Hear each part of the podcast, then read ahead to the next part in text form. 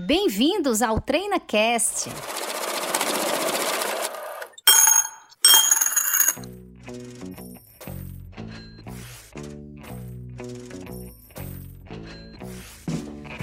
Olá, ouvinte do TreinaCast. Eu me chamo Paula Fradique, sou diretora de operações da Treinacom Negócios Empresariais. Seja muito bem-vindo a mais um episódio do TreinaCast. Muito obrigada pela sua audiência, por estar conosco aqui em mais um episódio do Treina Cash. Nesse episódio vamos falar tudo, vamos ter um bate-papo gostoso com os nossos convidados acerca da declaração de imposto de renda pessoa física do ano 2021. Então, nesse episódio conosco, aqui tá explorando esse tema, tirando todas as suas dúvidas, gostaria de apresentar aqui os nossos convidados, Claudeci Semião, que é CEO da Treinacom. Claudeci, muito obrigada por ter aceito o nosso convite e participar de mais um episódio do TreinaCast. Eu que fico feliz, Paulo Fradique. Sou entusiasmado com o projeto TreinaCast, essa forma lúdica de levar conhecimento para o nosso ouvinte, nosso cliente, compartilhar um pouco das nossas experiências. E esse tema imposto de renda é muito pertinente nesse momento agora. Com certeza. Muito obrigada, Claudeci, por ter aceito o nosso convite. Obrigada mais uma vez. Júlio César, Júlio César, que é o nosso gerente de operações aqui da Treinacom. Júlio, muito obrigada por ter aceito o nosso convite de novo, né? Oh, eu que agradeço, Paula, seu Claudeci. Me sinto sempre muito honrado em poder participar, poder contribuir nesse nosso episódio tão legal, né? Tão, com tantas novidades quanto a declaração do Imposto de Renda 2021. Sem dúvida, esse episódio vai ser incrível. A declaração de imposto de renda se aproxima, a gente vai falar tudo, tudo sobre imposto de renda. E se deixarmos de falar alguma coisa aqui sobre imposto de renda, não deixe de enviar a sua dúvida para podcast.treinacom.net. Nós vamos ter o maior prazer em esclarecer o que você nos enviar. Vamos começar esse episódio falando acerca de quem está obrigado, né, Júlio? Quem é que está obrigado a informar o imposto de renda nesse ano de 2021? Isso mesmo, Paulo. A gente tem aqui as regras de obrigatoriedade quanto ao envio da declaração do imposto de renda em 2021. Entre elas, as principais, a gente tem aqui que os rendimentos recebidos, né, tributáveis, na soma superior a R$ 28.559,70, já habilita o envio da declaração bem como os rendimentos isentos, não tributáveis ou com tributação exclusiva na fonte superior ao montante de 40 mil, também obriga ao envio da declaração. Todas as operações de bolsa de valores, de mercadoria, de futuros e assemelhados também traz aqui como uma das regras.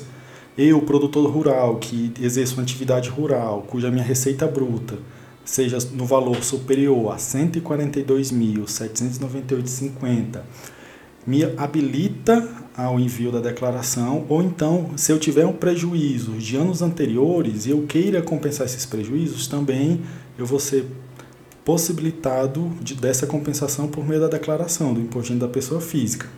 Se eu tiver tido, em 31 de 12 de 2020, a posse ou propriedade de bens ou direitos inclusive terra nua, cujo valor seja superior a 300 mil, eu também estou obrigado ao envio da declaração do imposto de renda. No caso de, da, do cidadão estrangeiro que passou a condição de residente no Brasil em qualquer mês do ano calendário de 2020, ele também precisa enviar a declaração do imposto de renda. Bem como, se eu optar pela isenção do imposto de renda incidente sobre o ganho de capital naquela condição de uma venda de imóvel meu residencial, cujo produto da venda eu aplique na aquisição de outro imóvel também localizado no país, no prazo de 180 dias, eu também sou eh, enquadrado na regra da obrigatoriedade. Perfeitamente, Júlio. E aí a gente traz aqui, dentro desses pontos que você colocou da obrigatoriedade, o que mais gera dúvida e o que mais tem demandados aqui é, dos nossos ouvintes, que nós recebemos muitas dúvidas acerca do imposto de renda pessoa física, por isso tomamos essa iniciativa. Eu gostaria de aproveitar de agradecer você que nos ouve, que enviou a sua dúvida, que proporcionou para a gente né, essa, essa ideia da gente fazer esse, esse treino cash voltado só do, para o imposto de renda pessoa física. A dúvida mais recorrente que nos foi colocada foi a respeito desse limite, né, desse momento em que essa questão do limite que fica obrigada à isenção da declaração. Então ainda existe muita dúvida, especialmente daquelas pessoas que são empregados, né, que são seletistas, a partir de quanto ele tem essa obrigatoriedade de informar o imposto de renda. Então, isso é um dos pontos mais relevantes, o que gera mais dúvida, né? É, o limite para efeito da obrigatoriedade da declaração do imposto de renda, aqui nós estamos falando dos critérios que levam à obrigatoriedade. Então, a questão do rendimento, ele vai 28 mil. Quem ganhou, quem obteve rendimentos tributáveis em 2020 até 28.559,70, como bem falou o Júlio, este está obrigado a fazer a declaração do imposto de renda. Eu quero só aqui é, ressaltar que nessa condição de rendimentos tributáveis, e aí vem também a, a dúvida de muitos contribuintes, é de que ele acha que é só o rendimento que ele ganha da relação do trabalho. Né? Ele tem um, trabalho assalariado, ele recebe o rendimento, ele acha que rendimento tributável só obriga aquele do trabalho salariado. E na verdade não, são todos os rendimentos, somam todos os rendimentos que estão sujeitos à tributação do imposto de renda. Aí você vai ter, além do rendimento do trabalho assalariado, para quem é empresário, prolabore, os aluguéis, se tiver locação de algum imóvel ou de bem imóvel, esses rendimentos são tributáveis, devem somar para efeito da obrigatoriedade, bem como os serviços prestados porque é muito comum para pessoa física, não é, Júlio? É, eu aqui trabalho, sou contador, mas eu presto um serviço como professor, dou algumas aulas ou presto uma, um, um, serviço autônomo, né, uma consultoria. Esses rendimentos também são somados porque eles também são tributados pelo imposto de renda. Outra coisa que eu acho importante ressaltar e que o Júlio também bem falou são aqueles contribuintes que aproveitaram né, aquele benefício que obtiveram ganho de capital em algum período do ano e aproveitou a isenção para aplicar aquele ganho de capital na aquisição de outros imóveis residenciais. Então, se ele tiver, durante os últimos cinco anos, ter optado, ele tem que prestar conta né, dessa aquisição, né, que ele tem um prazo de 180 dias para fazer o investimento. E, e mais, esse ano temos a novidade, né? 2020 nós tivemos aí o, o, a, o período de pandemia, né? tivemos aí a questão dos diversos benefícios que o governo trouxe para passar esse período, né? O auxílio emergencial foi um deles, voltado para os trabalhadores. E a novidade desse ano, queria até que o Júlio fizesse um comentário, porque quem recebeu o auxílio emergencial esse ano ele tem um limite menor que o obriga a fazer a declaração de imposto de renda. Isso, exatamente. Então, assim, se você, durante o ano calendário 2020, recebeu o auxílio emergencial e teve rendimentos tributáveis no valor de R$ 22.847,76, você também vai estar dentro da regra da obrigatoriedade do envio da declaração. Então, muita atenção porque você vai precisar, né, como o seu Claudeci falou, verificar todos os seus rendimentos, né, de todas as suas fontes pagadoras, né, e o somatório destes, limitado a 22.847,76, é, não lhe obriga ao, envio da declaração. Contudo, ultrapassando o valor acima de 22.847,76, mais o recebimento do auxílio emergencial lhe enquadra na regra de obrigatoriedade esclarecedor. E muito importante a gente falar a respeito desse benefício, porque isso, isso é uma novidade, como vocês muito bem colocaram, né, para o Imposto de Renda 2021. E aí você traz aí um limite diferente, né? Para quem teve recebimento do auxílio emergencial, você traz um limite de rendimentos diferente de quem não recebeu. Então, é importante que você que nos ouve fique atento a esses limites para quem recebeu o auxílio emergencial e quem não recebeu. E vamos começar nosso papo de novo falando sobre o prazo de entrega, né? Então a gente iniciando tudo, tudo começa no dia 1 de março, né? Então a declaração de imposto de renda começa a ser entregue a partir de 1 de março, já começou, nós estamos em 10 de março gravando esse episódio. Verdade, e o, Paulo. E o prazo se encerra no dia 30 de abril, às 23 horas e 59 minutos. Então, você que nos ouve, vamos ficar atento a esse prazo, obrigatoriedade, prazo de entrega é muito importante. Temos muito tempo ainda, né, para poder preparar nossa declaração de imposto de renda, Claudeci. Mas é importante a gente esclarecer para o nosso ouvinte qual é a documentação necessária, quais são as informações que ele vai precisar é, ter em mãos ou disponibilizar para o seu contador que vai preparar a declaração de imposto de renda, para que essa declaração seja entregue no prazo e seja muito bem elaborada. Perfeito. E aí, é, nesse momento, que é um momento crítico, é onde a gente vê hoje, porque a Receita Federal ela aprimorou muito os processos de cruzamento, e 2020, no processamento da declaração de 2019, do, do ano calendário 2019, foi um dos anos que nós tivemos, pelo menos aqui dentro da nossa vivência, onde muitos contribuintes foram notificados para fazer algum acerto na declaração de imposto de renda enviada. Dado o nível de cruzamento de dados que a Receita hoje faz né, com as diversas bases de dados que ela cruza para efeito de acompanhar os rendimentos tributáveis e as variações patrimoniais do contribuinte. Então, esse momento é um momento importante, a questão de você separar a documentação. Muitas vezes, porque quem faz, a, quem elabora a declaração, quem faz o preenchimento, Júlio, é um, é um contador, um técnico que tem uma vivência, tem uma, já tem uma especialidade, mas quem vai separar o documento é o contribuinte, né? Ele está ali é, juntando no dia a dia, recebendo informação, é de banco, né? E aí ele fica com aquela dúvida, o que é que eu devo mandar para efeito de preenchimento da declaração do imposto de renda. Então, não é uma pergunta vazia, embora é, para a gente que é do dia a dia pareça um pouco óbvia, né? Mas, primeiramente, a identificação, dados pessoais, sempre nome CPF, data de nascimento, então todos os dados relativos à identificação da pessoa, endereço atualizado, porque também é uma forma de você atualizar os seus dados junto ao CPF é, na Receita Federal, é fazê-lo através da declaração de imposto de renda. Então, quando eu coloco ali, tem uma opçãozinha lá na declaração, no preenchimento, né, Júlio? Que você marca, ah, houve alteração de endereço, sim ou não? o marcar daquela informação, eu estou atualizando meus dados é, junto ao CPF na Receita Federal. Né?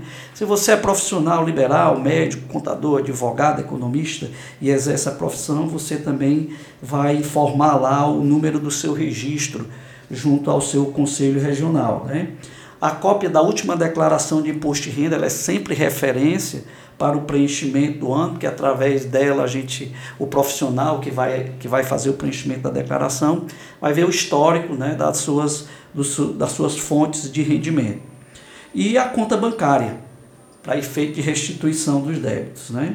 Os informes de rendimentos, como eu falei no início, não só das fontes pagadoras formais, aquela que você mantém um vínculo laboral, né, ou da sua, da sua empresa, mas dos outros rendimentos que você recebe, que são derivados do seu patrimônio ou de uma prestação de serviço é, pessoal. Né? Os rendimentos das instituições financeiras, os bancos, né, ali vem o nome informe de rendimento financeiro. O pessoal confunde o, o comprovante de, de, de, de rendimento anual que traz os rendimentos recebidos, trabalhados, né, tributáveis ou não, dos informes financeiros. Ali vem os resultados das aplicações dos rendimentos, poupança e outras aplicações que você faça dentro do sistema financeiro. Né? Os rendimentos de salário, prolabore, distribuição de lucro, aposentadoria ou pensão. Aqui eu me é, faço também uma, uma alusão aqui ao limite de isenção. Quem recebe rendimentos isentos até 40 mil, porque às vezes você tem um aposentado e ele pergunta: Olha, eu já tenho mais de 65 anos, meu, tenho uma doença grave, estou isento do imposto, eu ainda sou obrigado a declarar? É obrigado a declarar se os seus rendimentos for superior a 40 mil reais. Os rendimentos de aluguéis, os rendimentos de pensão alimentícia, então, quem é beneficiário de pensão alimentícia e esses rendimentos ultrapassam o valor de 28 mil, como bem falou Júlio, de 28.559,70 no ano, ele também fica obrigado a fazer a declaração de imposto de renda. Né? O resumo mensal do livro Caixa, para quem é profissional liberal, então, são, são, são pontos importantes que devem ser discutidos, inclusive, com com o seu com o profissional, o contador que lhe assessora, para que você possa realmente fazer a juntada da documentação da forma mais adequada possível. Informes de pagamentos efetivados, né? então, que são as deduções legais principalmente, né? Uh, no caso de documentos de pagamentos efetivos, aí será necessário reunir uh, com assinatura e CPF do profissional prestador do serviço despesa médica, despesa odontológica, seguro-saúde, despesa com educação, as doações realizadas, tem doações que são dedutíveis, como as que são feitas para é, dentro do, do Instituto da, da, da Criança e do Adolescente. Né? Então, serviços tomados de pessoas físicas e jurídicas, né? os informes e ônus de dívidas, às vezes tem lá um financiamento, um empréstimo junto ao banco. Depois, inclusive, nós vamos detalhar melhor a forma de declarar os bens adquiridos de forma financiada. Aqui a gente observa muito erro, tem muito contribuinte que nos procura pela primeira vez e não aplica a técnica correta na hora de declarar os bens financiados. É um erro comum no preenchimento de declaração. E os informes de bens e direitos. Né? É, esses documentos é, devem ser guardados, né? além de apresentados para efeito preenchimento, eles devem ser guardados aí por um período de, de, de, de, de 10 anos. Né? A prescrição é de 5, 5 mais, mais 1, né? mas a gente sempre é, coloca aí para efeito do imposto de renda, porque tem os, as situações que você precisa retificar, a contagem alterada, né? ou então a própria Receita notifica. Então, se coloca aí um prazo de 10 anos, que é o período decadencial. E, seu Claudeci, e quando, quando a gente fala de dependentes, como é que fica essa questão das, dessas informações para os dependentes? Importante colocação, Júlio. Da mesma forma, né, o nome CPF, né, hoje o CPF é, é documento básico de identificação das pessoas. É tanto que as crianças nascem né, no registro, agora já sai o número do CPF. Então, dependente com nome, data de nascimento, CPF. E para aqueles que são beneficiários né, de, de pensão alimentícia, da mesma forma, né, que são os alimentandos. Com relação a essa questão do prazo da documentação, Claudeci, que você muito bem mencionou que precisa haver uma guarda de toda essa documentação que foi base para o preenchimento da declaração de imposto de renda, essa guarda ela deve acontecer por 10 anos, como você já falou. O que é que você sugere aqui para o nosso ouvinte com relação à organização desse documento? Isso deve ser feito de forma digitalizada? Você sugere que essa organização seja feita de que maneira para que essa informação, esse documento, ele consiga estar na sua integralidade, né?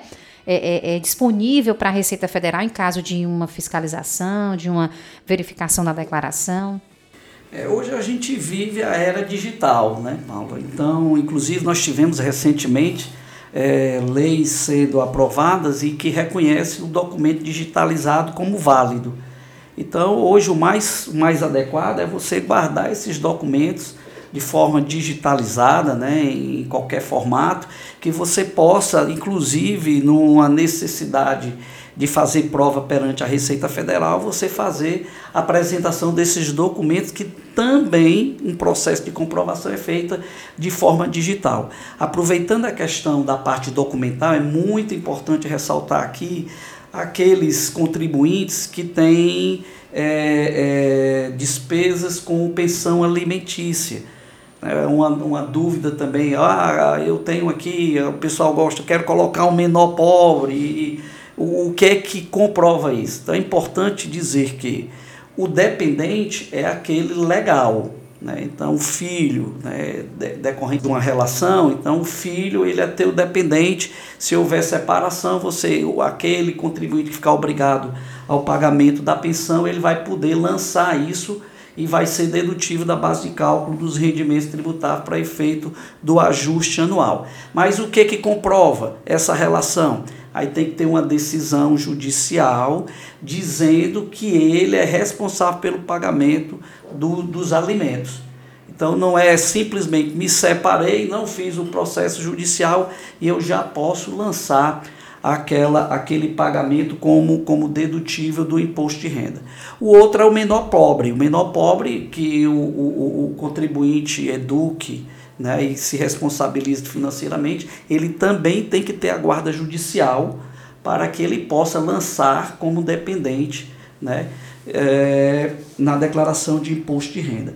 Importante também, aí uma, uma, uma, pergunta vai chamando outra, o Júlio também pode fazer um comentário, imposto de renda é, é, é sempre essa, essa, esse conjunto de, de vivências né, na hora do preenchimento. Daí a importância de você ser assessorado por um profissional que realmente seja especializado na questão do imposto de renda, porque são muitas informações que você tem que tratar, não é só o, o, o preenchimento do programa em si, que ele até é autoexplicativo, são essas regrinhas que acabam trazendo dúvidas e levam o contribuinte a erro. Na questão dos, dos rendimentos, tem que se considerar também os rendimentos dos dependentes, certo? Então, todo, todo dependente informado na declaração do imposto de renda, o contribuinte tem que lembrar que se esse dependente tiver tido, obtido rendimentos no ano calendário 2020, ele também fica obrigado a fazer, é, trazer essas informações para o imposto de renda. Esclarecedor, Claudice. Essa questão aí do dependente foi uma das dúvidas que nós recebemos aqui do nosso ouvinte. Né? Como eu já falei no início do episódio, muitas foram as perguntas acerca do imposto de renda pessoa física que nos motivou a gravar esse episódio aqui e esclarecer para você todas as dúvidas acerca do imposto de renda. E aí eu queria, para fechar aqui com o Júlio César, esse entendimento aqui de quem está e quem não está obrigado. Júlio, você falou lá no início do episódio a relação das pessoas físicas obrigadas à declaração do imposto de renda. Então, se eu não tiver dentro daquelas condições, eu não preciso fazer essa declaração, não é verdade? Posso ficar tranquilo. Exatamente, Paula. A gente não tem daquele enquadramento em um dos critérios, não são todos os critérios. Um dos critérios né, estabelecidos como obrigatoriedade, aí eu não estou obrigado ao envio da declaração do imposto de renda, bem como aquele que conste como dependente na declaração apresentada por outra pessoa física. Se eu sou dependente e, e estou na obrigatoriedade, mas já consto como né, informado em, outra declaração de outra pessoa física, eu também não vou estar obrigado ao envio, em função de que aquele meu rendimento vai ser declarado por outro. Continuando aqui o nosso bate-papo acerca do imposto de renda pessoa física. Você que nos ouve está gostando desse episódio, então vamos compartilhar o episódio, vamos fazer esse episódio chegar ao maior número de pessoas. Nós temos muito assunto ainda acerca do imposto de renda pessoa física. Já gostaria de dizer para você que esse não vai ser o único episódio do imposto de renda, tá? Nós vamos ter mais um episódio próxima quinta-feira aqui no Treina Cast. Vamos continuar esse bate-papo maravilhoso com Júlio César e Claudeci Semião tudo sobre imposto de renda pessoa física, porque tem muita coisa para a gente ainda conversar aqui, muita dúvida para a gente responder, porque foram muitas as dúvidas enviadas pelo nosso ouvinte e nós não vamos deixar de responder nenhuma das dúvidas. E você que ainda não registrou a sua dúvida, você pode enviar pelo e-mail do podcast podcast arroba treinacom.net e se preferir, vá lá nas redes sociais da Treinacom, arroba Treinacom no Instagram e coloca lá a sua dúvida que a gente vai pegar a dúvida e vai responder aqui no próximo episódio do TreinaCast. Queria pedir aqui ao Júlio para a gente voltar um pouco no tema do auxílio emergencial, explicar mais um pouco aí para o nosso ouvinte, Júlio. Esse auxílio ele foi considerado um rendimento tributável para essa declaração de imposto de renda de 2021. É uma novidade, né, em decorrência aí do, do momento de pandemia que estamos passando. E como é que funciona, como é que vai funcionar? Nós já falamos acerca de valores de, de quem está obrigado, que recebeu o rendimento, quem está e, e, somando com os outros rendimentos, quem é que está obrigado e quais são os valores. Agora também tem uma questão de devolução, né, Júlio? Que você poderia explicar aqui para o nosso ouvinte? Claro, Paulo. É, vai funcionar da seguinte forma. Então, todos os valores recebidos do auxílio emergencial do titular e dependentes, então muito importante do, na questão dos dependentes, né? Porque são aquelas parcelas de 600 ou 1.200 reais. Somado com os valores de rendimentos tributáveis acima de 22.847,76, me obriga ao envio da declaração do imposto de renda da pessoa física. Se eu me enquadrando nessa situação, né, no envio da minha declaração, eu vou ser obrigado a devolver essas parcelas que eu recebi, eu ou os meus dependentes. Para devolver os valores, após o envio da declaração do imposto de renda, o programa vai gerar automaticamente um DARF adicional com os valores identificados como auxílio emergencial. Esse DARF, você vai fazer é, o pagamento normal né, com a identificação conforme a geração do programa, e assim você vai é, regularizar sua situação junto ao fisco. Muito importante a gente esclarecer isso aí, né, Claudeci, acerca do auxílio emergencial. Até essa forma, a forma de recolhimento é uma dúvida que a gente está recebendo aqui constante do ouvinte, né? Como é que a gente vai fazer essa devolução, como é que o auxílio vai ser tratado no imposto de renda, e eu achei esclarecedor esse, esse é ponto. É importante porque também chegou para mim muitas dúvidas nesse sentido mas o legislador, quando é, editou as normas relativas ao auxílio emergencial, se é, a proposta era alcançar uma parcela menos favorecida da população. Sim. Então colocou esse, esse limite né, e veio a forma de restituir esse valor recebido naquele período, deve ter dado um apoio, né, uma ajuda, mas agora na prestação de conta, infelizmente, vai ter que fazer a devolução. Né? Isso aí está previsto na norma e não tem como ser feito de forma diferente. É, só deixando claro que é um DARF adicional. Se na sua declaração do imposto de renda né, Perfeito, tiver base de cálculo para imposto, tiver o DARF né, próprio do, do imposto de renda da pessoa física, Perfeito. adicionalmente você também vai estar obrigado a restituir, a devolver o auxílio que foi recebido indevidamente nos, nos moldes da, da, dessa questão que o seu Claudio se colocou.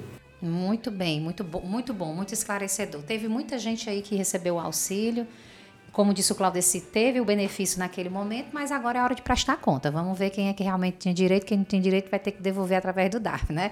Essa é que é, essa é, que é a determinação. Aí eu queria pedir aqui ao Claudeci, que já, nós já tratamos aqui, já colocamos para o nosso ouvinte quem é que está obrigado, qual é o prazo de entrega dessa declaração, como é que vai se dar essa devolução do auxílio emergencial, caso seja devida essa devolução.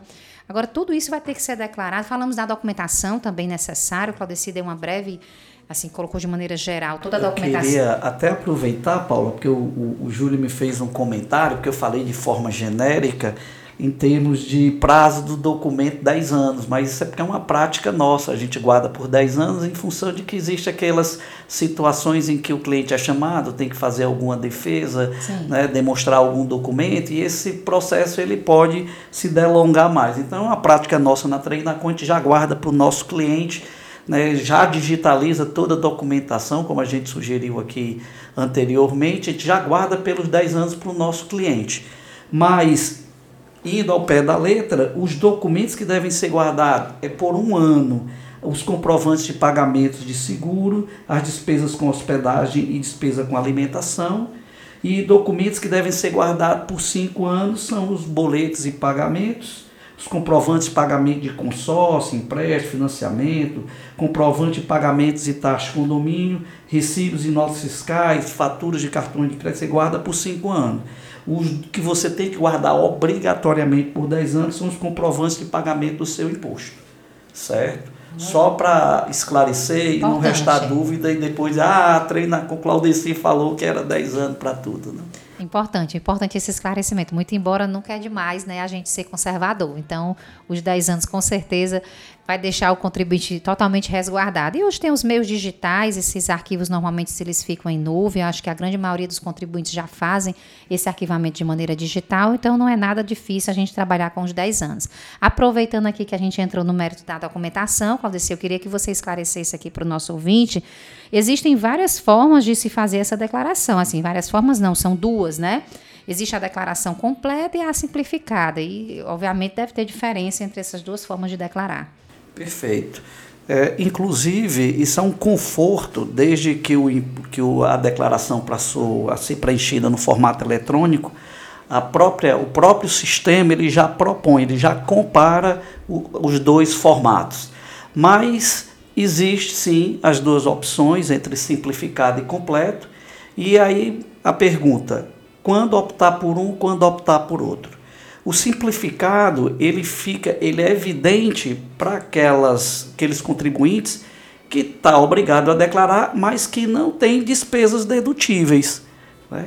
E aí o sistema oferece, a legislação oferece uma dedução presumida da base de cálculo do imposto na hora do ajuste. Então, para é, é, aqueles que não têm deduções, no limite de até R$ 16.754,34, o sistema oferece essa opção. Ou, isso é o limite, né? 20% dos rendimentos tributáveis limitado a 16.754,34. Então, fica por óbvio, quem não tem deduções comprovadas para abater no momento do, do ajuste do, do, do, imposto de renda anual, é, é, é indicado a opção pelos, pelo regime simplificado. E no caso da declaração completa, né? Qual seria o caso que vai se aplicar a declaração completa? A simplificada você já explicou, né? Estabelecendo aí esse limite máximo de 16.754,34 e a completa. Nos outros casos, todos, a declaração completa, né? É, principalmente, mesmo que você tenha, esteja numa condição de, de, de poder utilizar o, o, os 16 mil, você vai olhar na completa a relação das suas deduções aquilo que você que é permitível por, pela lei, você deduzir da base de cálculo no momento de ajuste, despesas médicas, despesas com instrução própria dos dependentes. Então, dependendo do volume de despesas, outra que a gente vai falar um pouco no outro episódio, como você já colocou, existem alguns investimentos, algumas aplicações incentivadas, como é o caso do PGBL. Né? Então, para só, só vai aproveitar essa, essa, esse benefício para aquele que faz ah, o preenchimento no formulário completo. Então aí é um momento que você vai analisar, no momento do preenchimento, ver qual vai ser a melhor opção. Como eu disse, o próprio sistema já orienta. Né? Você preenche a declaração independente de você optar por um regime ou outro, e aí o sistema indica onde é que você vai ter um menor despesamento com tributo no ajuste. Perfeito, perfeito. Aí nós temos também aquelas situações em que a declaração é obrigada a ser enviada por certificado, né, Júlio César? E aí existe a situação de obrigatoriedade da declaração via certificado digital. Não pode ser feita uma transmissão que não seja de outra forma. Isso mesmo, Paulo. Temos algumas situações que obrigam o contribuinte ao envio da declaração com o certificado digital da pessoa física. Por exemplo, recebeu rendimentos tributáveis no cuja soma seja superior a 5 milhões, recebeu rendimentos isentos e não tributáveis, cuja soma também seja superior a 5 milhões, ou então tenha rendimentos com tributação exclusiva definitiva na fonte, no mesmo montante, obriga o contribuinte, pessoa física, ao envio da declaração com o certificado digital, né, o SCPF. Outra condição também é no caso da pessoa física realizar pagamentos de rendimentos a uma pessoa jurídica quando este pagamento constituir uma dedução na declaração ou realizar um pagamento à pessoa física constituindo ou não dedução na declaração, cuja soma também seja superior a 5 milhões. É, nesse caso aí, Júlio, o pessoal até pergunta, quando é que essa regra se aplica, né? A gente costuma dar o exemplo né, mais claro, você está com você, um parente da família, aliás, um filho, um dependente, ou você mesmo, né? Está é, no hospital e o tratamento é longo né, e caro, e aí você vende patrimônio para pagar a despesa hospitalar. Então, na verdade, você teve um rendimento menor do que 5 milhões, mas teve despesas acima de 5. Né? Você vendeu patrimônio para pagar esse despesamento. Então, nesse caso aí, você se enquadra no 2. A pessoa física ela realizou despesa e os 5 milhões de despesa médica é a despesa dedutível da base de cálculo do imposto. Isso, perfeito, seu Cláudio. Ótimo exemplo, é, para poder ilustrar em que condição poderia se enquadrar. Uma situação também que a gente precisa que está é que a declaração de ajuste anual relativa ao espólio, independente de ser inicial ou intermediária, ou ser inclusive a declaração final de espólio, que se enquadre nas hipóteses citadas acima, né, que a gente citou há pouco, deve ser apresentada em mídia removível em uma unidade junto à Receita Federal do Brasil durante o seu horário de expediente normal, sem a necessidade de utilização do certificado digital. Então, eu fujo dessa obrigatoriedade quando a declaração final intermediária de espólio, né, mas que contenha essas condições. Esclarecedor. Lembrando que o custo do certificado digital do SPF é um, um, um custo relativamente barato, né? Hoje está em torno de 155 reais um certificado SPF. Então, acredito que vale muito a pena aí o nosso ouvinte que elabora a declaração de imposto de renda ou a sua própria declaração ou assessora outras pessoas nessa, nessa elaboração do imposto de renda, né? É um, é um custo acessível, né? Para quem está ali nas condições de, de você realmente estar tá na obrigatoriedade. Às vezes, para quem está ali na declaração simplificada, né, Claudice, pode ser uma, um, uma despesa, né? E o certificado também é importante, Paula, principalmente para quem tem declarações, tenha um volume de informações ou que tenha várias fontes pagadoras ou diversas aplicações no sistema bancário, a a, o certificado digital permite você fazer, trazer a declaração pré-preenchida da Receita Federal. Então, na verdade, você traz as informações que já estão declaradas para o seu CPF através do certificado e o preenchimento você vai complementar os dados, conferir e complementar os dados. Então, o certificado serve para isso. Inclusive, esse ano, uma das novidades que a, a Receita Federal trouxe foi ampliar esse acesso. E a gente soube agora recentemente, né, através do, do, do, do Conselho Federal de Contabilidade, a pedido do CFC, que a, a, a, foi ampliado o acesso à, à segunda via da declaração. Se você não tiver a declaração do ano anterior, Uh, para enviar para efeito de preenchimento, com base do preenchimento, você pode acessar a base de dados da Receita. Antes você só podia fazer isso com certificado digital, e agora ela está ampliando por conta do, do, desse tempo novo agora, né, da extensão do, do da pandemia do Covid, né, esses lockdowns estão acontecendo, ele está permitindo o acesso via o código de acesso, que é obtido através da, das duas últimas declarações de imposto de renda. Você cria o código de acesso e lá ele vai permitir você é, baixar o arquivo da última declaração do imposto de renda. Então você acabou de responder uma das dúvidas dos nossos ouvintes que se eu não tenho certificado digital para envio da declaração de imposto de renda e eu não estou dentre os contribuintes obrigados nas condições de obrigatoriedade faladas já pelo Júlio, eu faço o código de acesso para enviar essa declaração. Importante esclarecer, Claudeci, que o código de acesso ele também servirá para outras consultas, né? Perfeito, perfeito. Porque com o código de acesso você pode verificar, por exemplo, a sua condição de, de, de malha fiscal, se existe algum débito em aberto para fim de cobrança, que é uma outra recorrência hoje, porque como a Receita Federal hoje administra também as, as, as receitas da Previdência, então o E-Social doméstico está gerando muito débito às vezes o, o, o, o, cliente nos procura, o contribuinte nos procura, ah, apareceu um débito aqui, não devo nada, como é que apareceu o débito? E acha a coisa mais estranha do mundo. Na verdade, foi um E-Social que ele deixou de pagar algum mês, uma coisa pequena. Então, o acesso ao, ao malha fiscal da Receita é importante você acompanhar como estão as cobranças né, dessas obrigações, não só da parte do imposto de renda da pessoa física, mas de todos os outros tributos devidos pela pessoa física. Maravilha, esclarecedor, Claudeci. Enviamos a nossa declaração de imposto de renda, é, foi é, encontrada alguma algum ponto a ser corrigido, Claudeci, e aí precisa ser feita uma retificação, né? Então, essa declaração ela pode ser retificada, Júlio? Explica para a gente aí como é que o nosso ouvinte vai fazer a retificação e se existe um prazo para que isso ocorra. Sim, Paula, claro. É, desde que não esteja sob nenhum procedimento de ofício, autuação, intimação, o contribuinte ele pode, sim, apresentar uma declaração retificadora, né, corrigindo todas as informações que ou foram questionadas no caso de um processamento de malha, como esclareceu o seu Claudeci, ou em função de ele ter verificado que faltou a declaração de algum rendimento.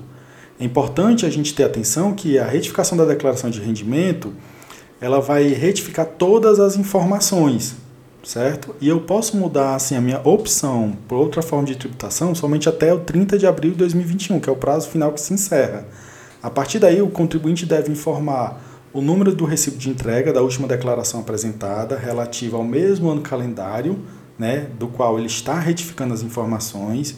Esse número é obrigatório e pode ser obtido através do recibo de entrega que foi impresso junto à sua declaração, ou então ele pode tentar buscar, por meio do certificado digital ou código de acesso, o número do recibo para ele poder viabilizar essa retificação. Júlio, você falando as, os critérios aí para retificação, e me, me, me lembrou aqui uma coisa importante, uma novidade para esse ano é, no, na parte de identificação do contribuinte, lá a gente está informando agora o e-mail e o celular, e a Receita vai utilizar essa informação para efeito de comunicação do processamento da declaração e cobrança de débito, certo? Então é muito importante manter atualizados os dados, porque se você receber uma notificação hoje, as, a maioria das notificações agora são eletrônicas, via, via, via correio, né? Então é importante ficar atento, colocar um número atualizado que você realmente acompanhe e utilize, para a gente não ter surpresas, né? Outra coisa importante em relação à questão da retificadora, que é importante frisar, é que muitas vezes a retificadora é motivada pela própria Receita, como bem falou o Júlio. Na hora do processamento da declaração, a Receita identifica que você omitiu algum rendimento que foi declarado pela fonte pagadora. Então ela lhe dá oportunidade, e aí eu quero fazer o link da importância de manter o e-mail na declaração e o celular porque se houver divergência no processamento da declaração, essa comunicação vai ser enviada para o seu e-mail, né, um, um, um SMS para o seu celular, e aí você entra em contato com o profissional que preencheu a declaração para providenciar a retificadora antes que a Receita Federal faça essa, essa retificação de ofício, porque aí nós vamos ter penalidades maiores. Como já explicado aqui pelos nossos convidados, teremos declaração simplificada e declaração completa, né? Dentro das declarações que apresentamos, podemos ter declaração com incidência do imposto e declaração sem incidência. Eu queria pedir aqui ao Claudeci que explicasse para você que nos ouve como vai ser a apuração desse imposto na declaração, Claudeci. Interessante a pergunta, Paula, até porque essa dúvida aí é uma das que mais ocorre quando se dá imposto a pagar o, o contribuinte ele diz, olha, ano passado eu ganhei mais do que esse ano, mas nesse ano eu estou pagando mais imposto. Por que isso? Está errado. Está é, diretamente ligado à forma de, de apuração do imposto complementar na, na declaração de ajuste anual.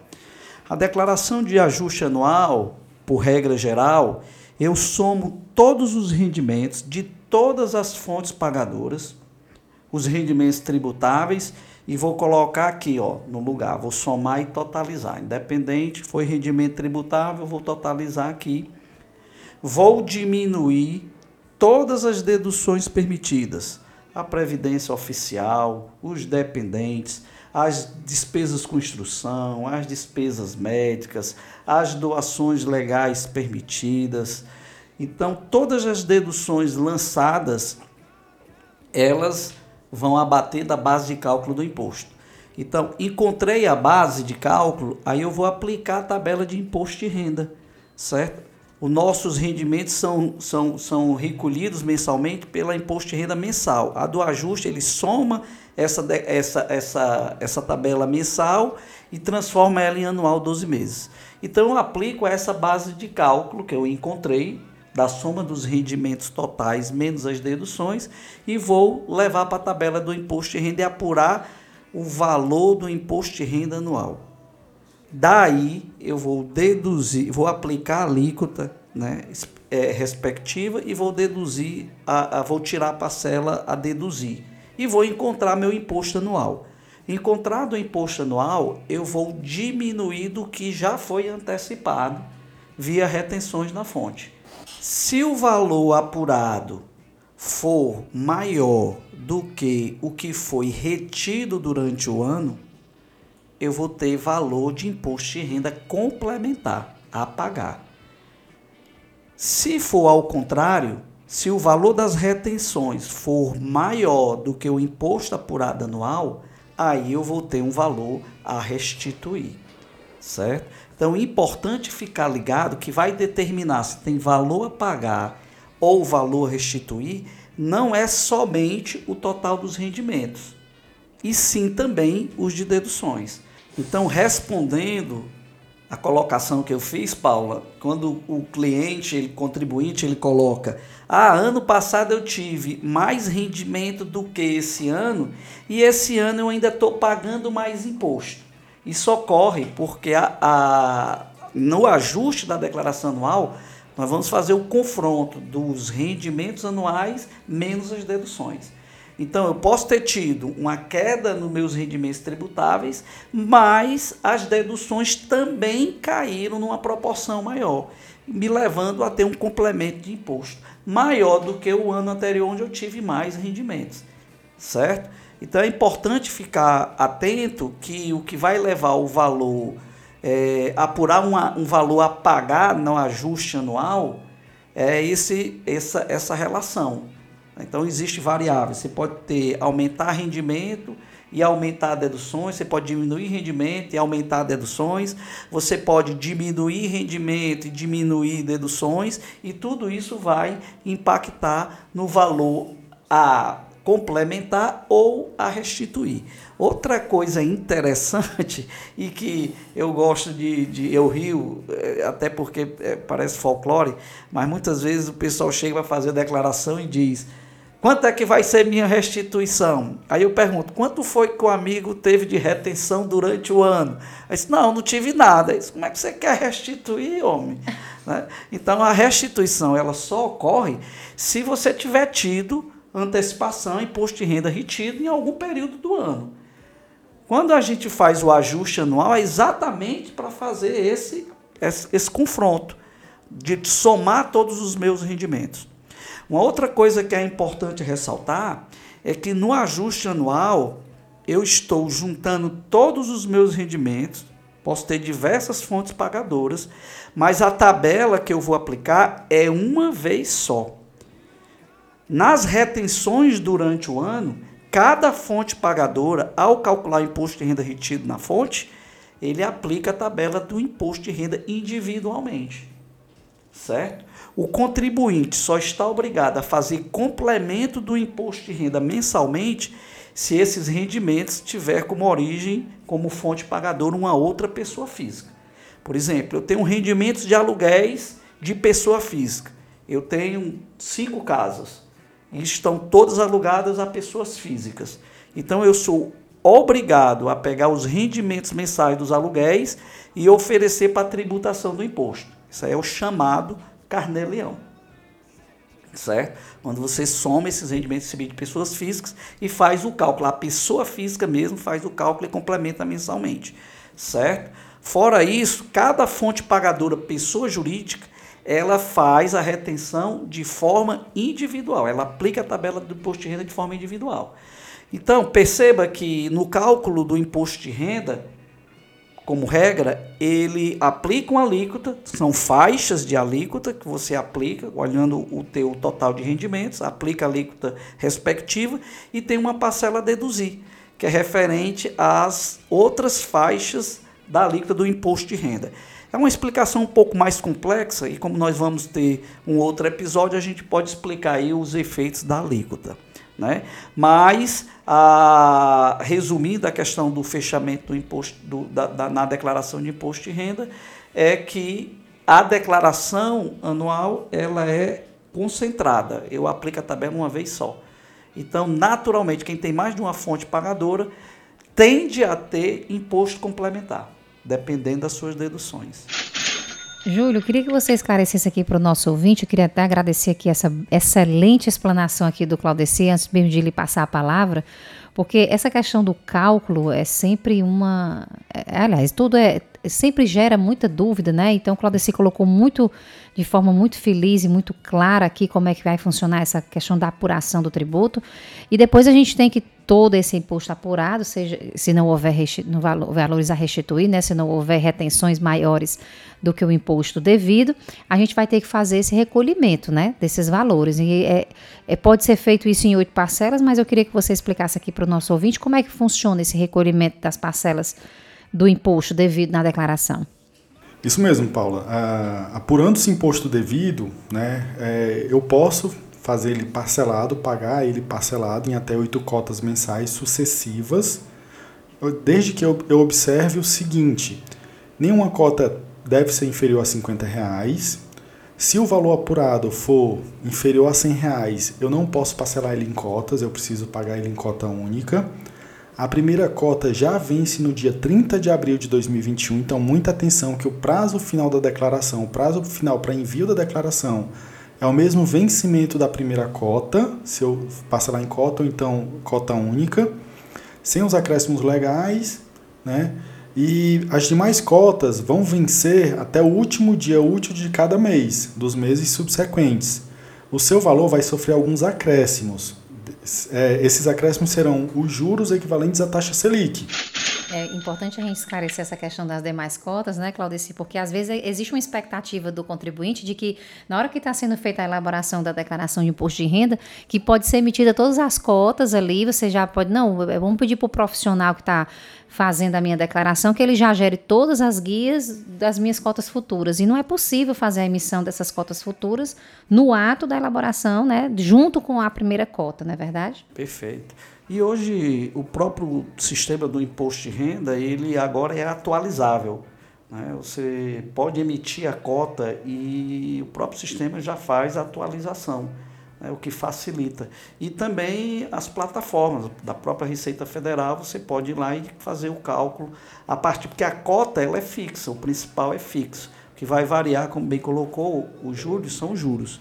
Então, a primeira cota vence junto com o prazo da declaração de imposto de renda. Aí só tem que ter cuidado com o horário, né? Porque o banco só, é, é, pelo home bank, só fica, só é funcional até as 20 horas. 20, 20 alguns vão até 22 horas para pagamento de tributo. E o imposto de renda vai até as 23h59, como a Paula bem colocou aqui.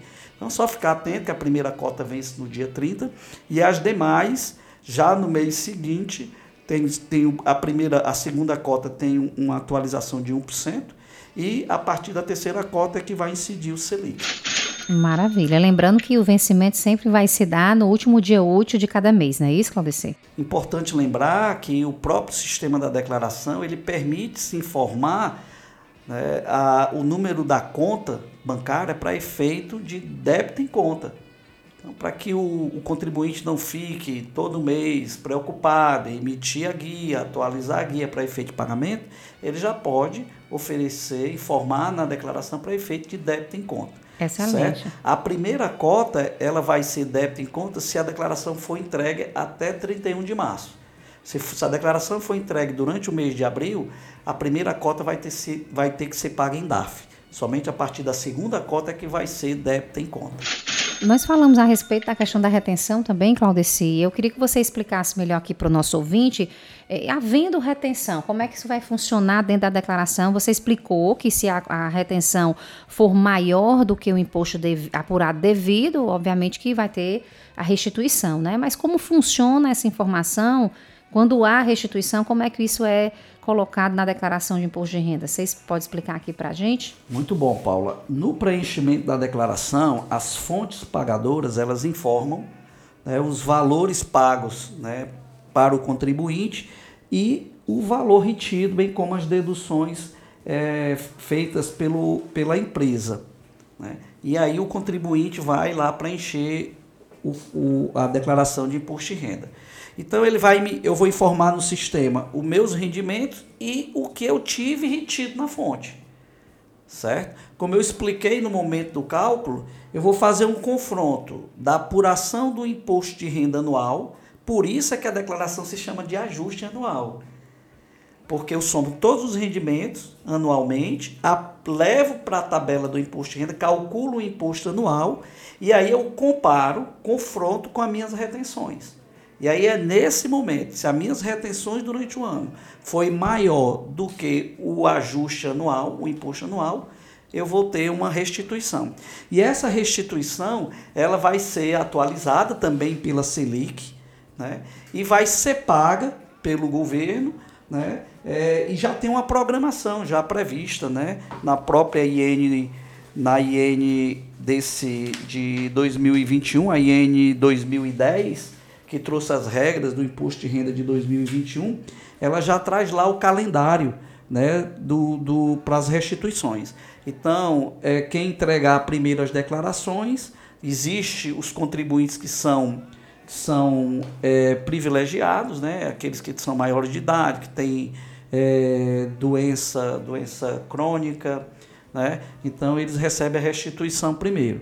Mas pelo calendário que está na Instrução Normativa 2010, de 2021, o primeiro lote vai ser pago no dia 31 de maio de 2021, o segundo no dia 30 de junho, o terceiro no dia 30 de julho, o quarto no dia 31 de agosto e o quinto lote no dia 30 de setembro de 2021. Isso, claro, se sua declaração ela for processada e, e não tiver tido nenhuma inconsistência no preenchimento. Esclarecedor, Claudeci. E você que nos ouve, está gostando do episódio? Então não deixe de compartilhar. Vamos fazer esse episódio chegar a maior número de pessoas. O bate-papo aqui está incrível com Júlio César, Claudeci Semião. Queria mais uma vez agradecer ao Júlio, ao Claudeci pela participação aqui no Treina Cash. Lembrando a você que está nos ouvindo, vamos ter mais um episódio onde nós vamos continuar esclarecendo a sua dúvida acerca da declaração de imposto de renda pessoa física. Então, não deixa de ouvir o TreinaCast da próxima semana. O TreinaCast ainda não acabou, tá certo? Nós vamos ter ainda alguns esclarecimentos aqui por parte dos nossos convidados. E eu queria aproveitar para perguntar aqui para o Júlio a respeito do atraso da declaração, né, Júlio? Fizemos tudo isso, é, sabemos quem é tá, quem que deve, como é que apura, apuramos tudo, mas aí aconteceu, perdemos o time, né? Chegou aqui, passou das 11h59, atrasei, não enviei minha declaração, não me dei conta, estava distraído, e aí, como é que fica? Pronto, Paula. É, o contribuinte é obrigado a apresentar a declaração né, no prazo legal de 30 de abril e ele não assim proceder, ele fica sujeito ao pagamento de uma multa, que pode ser calculada da seguinte forma. É, existindo imposto devido, a multa é de 1% referente ao mês calendário ou fração de atraso incidente sobre o imposto que, deve, que foi devido, o imposto calculado. Ainda que ele, o imposto tenha sido pago, ainda assim a multa é devida. Observado ainda que existe um valor mínimo de multa no valor de R$ 165,74 e no máximo de 20% do valor do imposto devido. Inexistindo imposto devido, a multa fica limitada a R$ 165,74. Estamos chegando ao final do nosso episódio, mas eu gostaria de, antes de encerrarmos esse episódio incrível, onde os nossos convidados tiraram muitas das suas dúvidas. Eu não tenho dúvida de que você que nos ouve teve muitas das suas dúvidas esclarecidas. Mas eu gostaria de pedir aos nossos convidados que tirassem mais algumas dúvidas que nós recebemos aqui no e-mail do podcast. E direciono aqui uma das perguntas ao Júlio. Júlio, uma das perguntas que nós recebemos aqui foi de um contribuinte que é MEI. E ele quer saber, o fato dele ser MEI, ele está desobrigado da declaração de imposto de renda? Você pode responder a dúvida desse nosso ouvinte? Pronto, Paula. A regra de obrigatoriedade que o MEI, né, o microempreendedor individual, vai se sujeitar é a mesma de todos os contribuintes. Não é porque ele está na condição de MEI que ele se obriga ou desobriga. O que ele vai precisar ficar atento é daquelas regras de obrigatoriedade, dos rendimentos, daquelas condições que ele precisa atingir, qualquer uma delas, para o envio da declaração. E aí a gente, a gente, fala daquelas condições que nós falamos no início desse episódio, né? Então, você que nos ouve, se você é MEI e está com dúvida, volta lá no início do episódio, que lá no comecinho a gente falou quem é que está obrigado a prestar a declaração de imposto de renda pessoa física nesse ano de 2021. E ao Claudeci, eu gostaria de perguntar, uma dúvida também que foi enviada aqui pelo nosso ouvinte, onde ele diz o seguinte, achei bastante curiosa essa pergunta, eu acho que vai abranger assim muitas pessoas, né? É, o contribuinte disse que o cartão de crédito dele é da família, né? Então ele empresta o cartão de crédito para os familiares, para os amigos. Ele tem uma média aqui de despesa com cartão de crédito de 8 mil reais mês, mas só que essa despesa não é dele. Ele tem um rendimento mensal de aproximadamente 2 mil reais. Então, e aí, nesse caso, o fato dele ter uma despesa de 8 mil de cartão de crédito mês, mas só tem um rendimento de 2 mil reais, ele está obrigado a fazer a declaração, Claudeci? É uma pergunta recorrente, inclusive, né? Nesse dia a dia, a gente tem família, a gente acaba compartilhando aí o cartão de crédito. Não deveria, né? Mas o que é que a gente pode responder em relação a isso, Paula? É, novamente, como o Júlio citou no caso do MEI, Dentro dos critérios de obrigatoriedade não está a questão da despesa com cartão. O fato de você ter tido despesa com cartão de crédito de valor abaixo ou acima do, do, do dos seus rendimentos é critério para efeito de declaração de imposto de renda. Certo? Então, pelo fato de ele estar tá compartilhando, ter tido um, uma despesa com cartão maior que o rendimento dele declarado, não é motivo para que ele esteja obrigado à declaração de imposto de renda. A gente sabe que R$ reais por mês daria 24 mil anos, ele estaria desobrigado da declaração, já que está obrigado quem teve rendimento acima de R$ 28.559,70. Né? Então ele não estaria obrigado a declarar. Agora é importante a gente chamar a atenção que as informações do movimento de cartão de crédito eles são enviados pelos bancos para a Receita Federal de pessoa física a partir de dois mil reais por mês e pessoa jurídica a partir de seis mil reais mês. Então essas informações são informadas para a Receita Federal através da DECRED, que é a Declaração de Movimentações de Cartão de Crédito e Dinheiro, certo? De modo que a Receita Federal tenha a informação dessa movimentação e pode, pode ser que o contribuinte seja intimado a prestar esclarecimentos relativos a essa movimentação, certo? Se a o esclarecimento não for tido como aceitável, a Receita pode transformar isso em um rendimento omitido e cobrar, e cobrar o imposto de renda é, é, complementar, certo? E ele vai fazer isso de ofício. Então, isso vai ser através de uma ação fiscal que vai transformar esse rendimento, esse essa informação obtida como rendimento tributável. Por isso, a gente alerta o cuidado, né? Para que a gente não incorra, o contribuinte não esteja sujeito ao cruzamento de informações e a Receita Federal de fazer intimações, de pedir esclarecimento dessa movimentação, é melhor que o compartilhamento, aliás, que o uso do cartão de crédito esteja compatível com os seus rendimentos declarados. Perfeito, Cláudio. Você queria só complementar que, pelo exemplo que a Paula falou, né, os dois mil reais mês é, somado aos 12 meses, eu teria um rendimento de 24 mil anos. Se o contribuinte né, tiver recebido auxílio emergencial...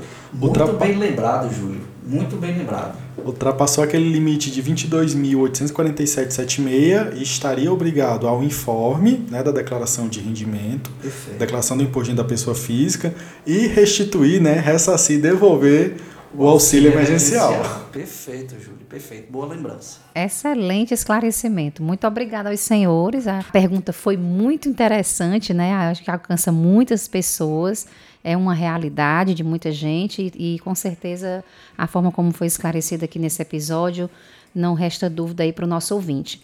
Não só, Paulo, aproveitando, me permita, que não é só comum a questão da, de compartilhar o cartão de crédito, mas a compras de bens de forma conjunta. Sim. Junta duas, três pessoas, tem a relação ou não, eles compram um bem de forma conjunta. E aí eu queria já dar um spoiler aí para próxima, o próximo episódio, né? Onde nós vamos falar de temas mais sofisticados, né? Menos recorrentes, mais importantes onde nós vamos abordar aí sim a questão das variações patrimoniais, onde nós vamos tratar esse tema da compra de bens em conjunto, da distribuição de lucro, dos limites, das comprovações e quando que a distribuição de lucro, muita gente acha que é totalmente isento, mas tem as condições para fins de isenção. Nós vamos falar também da, dos ganhos de capital, nós vamos falar aí para os profissionais liberais sobre os critérios, as condições, as regras do livro caixa. Muitos empresários nos procuram é, sobre a questão de investimento, se PGBL ou VGBL. Nós vamos também trazer esclarecimentos sobre esse tema, entre outros. Maravilha, Claudice. Agradeço aí pelo spoiler, foi muito importante. Tenho certeza que o ouvinte agora vai acompanhar o próximo TreinaCast. E aí eu queria pra, pra aproveitar aqui para perguntar ao Júlio também uma outra dúvida né, que nos foi enviada acerca da idade que está obrigada a informar a declaração de imposto de renda pessoa física. Então, Júlio, existe um limite de idade para informar a declaração? Não, na verdade não existe nenhum limite. O que existe é a imposição da obrigatoriedade e ressalvando que um dos critérios da obrigatoriedade é ter recebido um rendimento isento, não tributado ou com tributação exclusiva definitiva na fonte superior a 40 mil.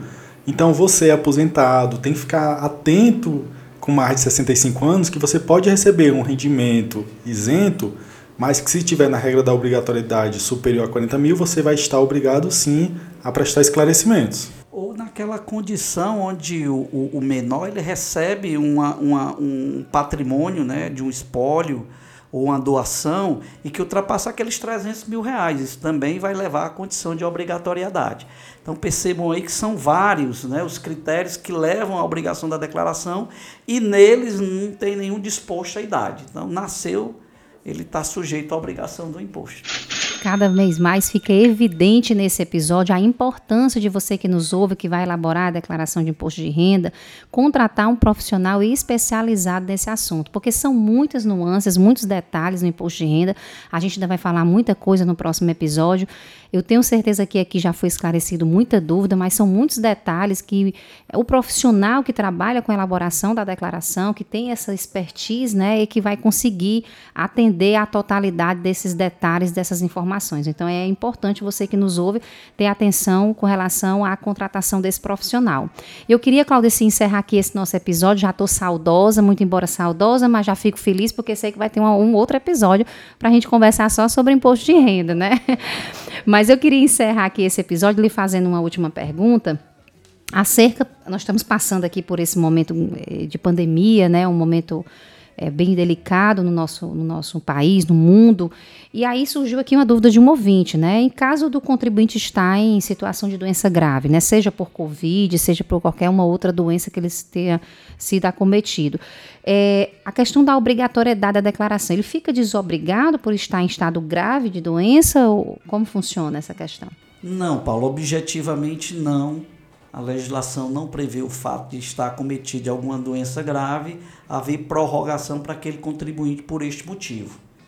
Não obstante, nós vivemos um momento de pandemia e nós tivemos o exemplo do ano passado, onde o prazo da declaração de imposto de renda ele foi prorrogado, postergado dia 30 de abril para 30 de junho. Como o prazo foi prorrogado, acompanha o vencimento da primeira cota do imposto, certo? Então, para esse ano, o que nós estamos sabendo é que o CRC, o Conselho Regional de Contabilidade, junto com o CFC, que é o Conselho Federal de Contabilidade, é, solicitou, é, peticionou né, a prorrogação por mais 90 dias desse prazo agora, do dia 30 de abril, dado que a gente está vivendo uma segunda onda. Né? Então, como uma das soluções colocadas é a questão do isolamento, as empresas fecharam, todo mundo teve que ir para o home office. Então, a questão do isolamento. Nós acreditamos, inclusive, que vai ser efetivamente prorrogado, mas até agora nenhuma, nenhuma informação oficial nesse sentido. Quando nós tivermos, a gente vai fazer a divulgação, acredito, é, através aí do, do Instagram, né? Do, Sim, perfeitamente, através das redes sociais da Treinacom, com certeza. Obrigada, Claudeci, pelo esclarecimento.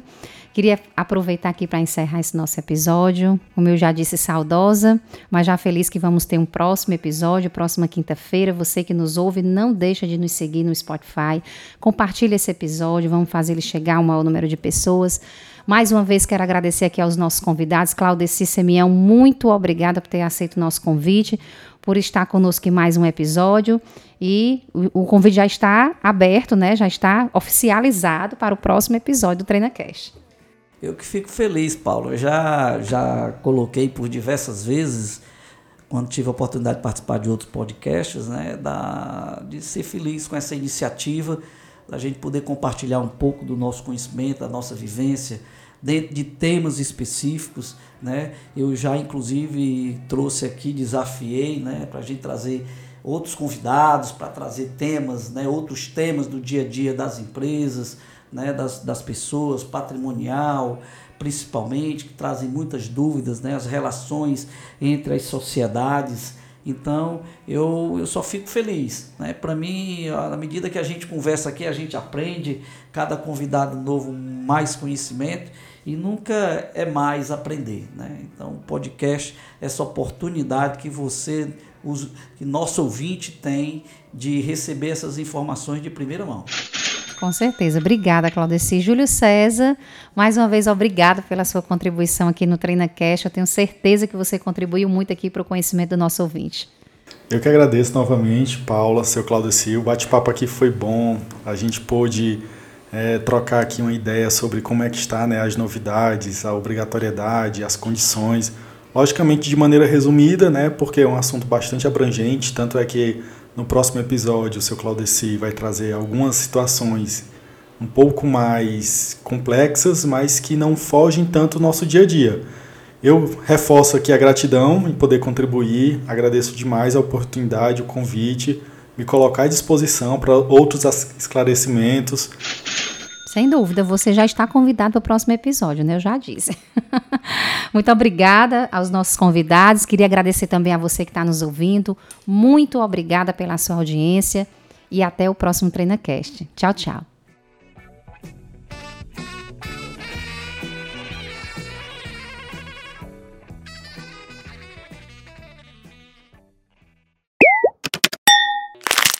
Isso mesmo, Paulo. A gente tem algumas regras que enquadram na. na, na o quê? Obrigatoriamente. Isso vai pro final, eu tenho certeza.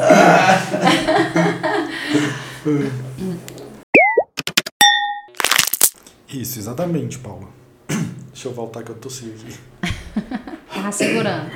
Até eu. Aproveitar todo mundo, né? Pra aproveitar. Já que você deu essa pausa. Vai, Júlio. DIRPF. Eu falei, você que nos ouve, não foi assim que eu comecei? Vamos lá. Tá gostando do episódio?